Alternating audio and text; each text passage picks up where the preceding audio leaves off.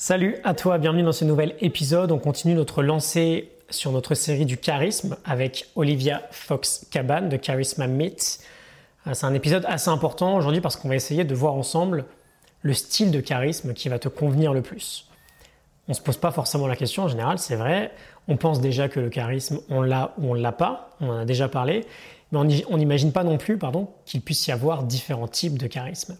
Et donc, ben, on a deux idées reçues du coup en réalité, le charisme, on peut le développer et il en existe différents types.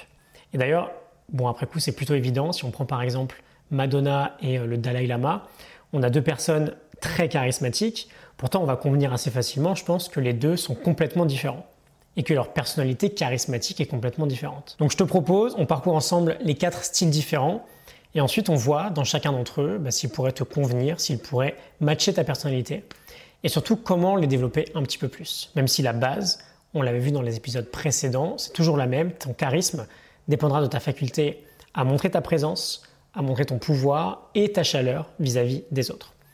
Premier type de charisme, le charisme de présence. C'est un charisme qui est naturellement basé sur notre pleine présence, qui fait que les gens à qui on s'adresse se sentent écoutés. On a un ton assez calme et ces gens-là peuvent facilement être absorbé par notre discours.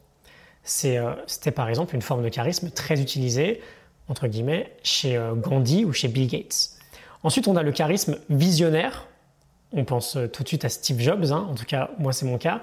Il est basé sur une croyance très forte et sur une très grande capacité à transmettre une vision différente du futur. Et on se sent engagé en fait avec la personne parce qu'on est inspiré par cette personne-là. C'est une forme de charisme très efficace et très puissante. Je t'ai parlé de Steve Jobs, mais on pourrait également citer Jeanne d'Arc ou euh, Martin Luther King. Ensuite, on a le charisme attentionné, la team des gentils, une forme de charisme qui repose sur la chaleur, sur la confiance, sur le fait de prendre soin des autres. Olivia cite par exemple euh, Mère Teresa ou le Dalai Lama.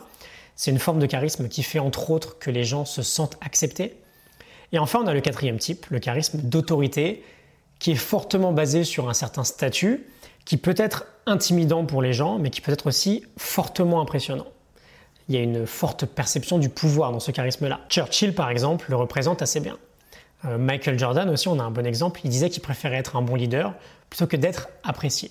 Quand on fait preuve d'un charisme autoritaire, d'ailleurs, on est très rarement très très apprécié. Donc on vient de le voir, il n'y a pas qu'un seul moyen de se montrer charismatique. Et une autre donnée importante à prendre en compte aussi est que bah, un certain type de charisme va dépendre euh, d'une situation en particulier. Quand Churchill fait un discours de guerre, c'est évident que euh, le charisme d'autorité sera plus approprié à ce moment-là qu'un euh, charisme attentionné par exemple.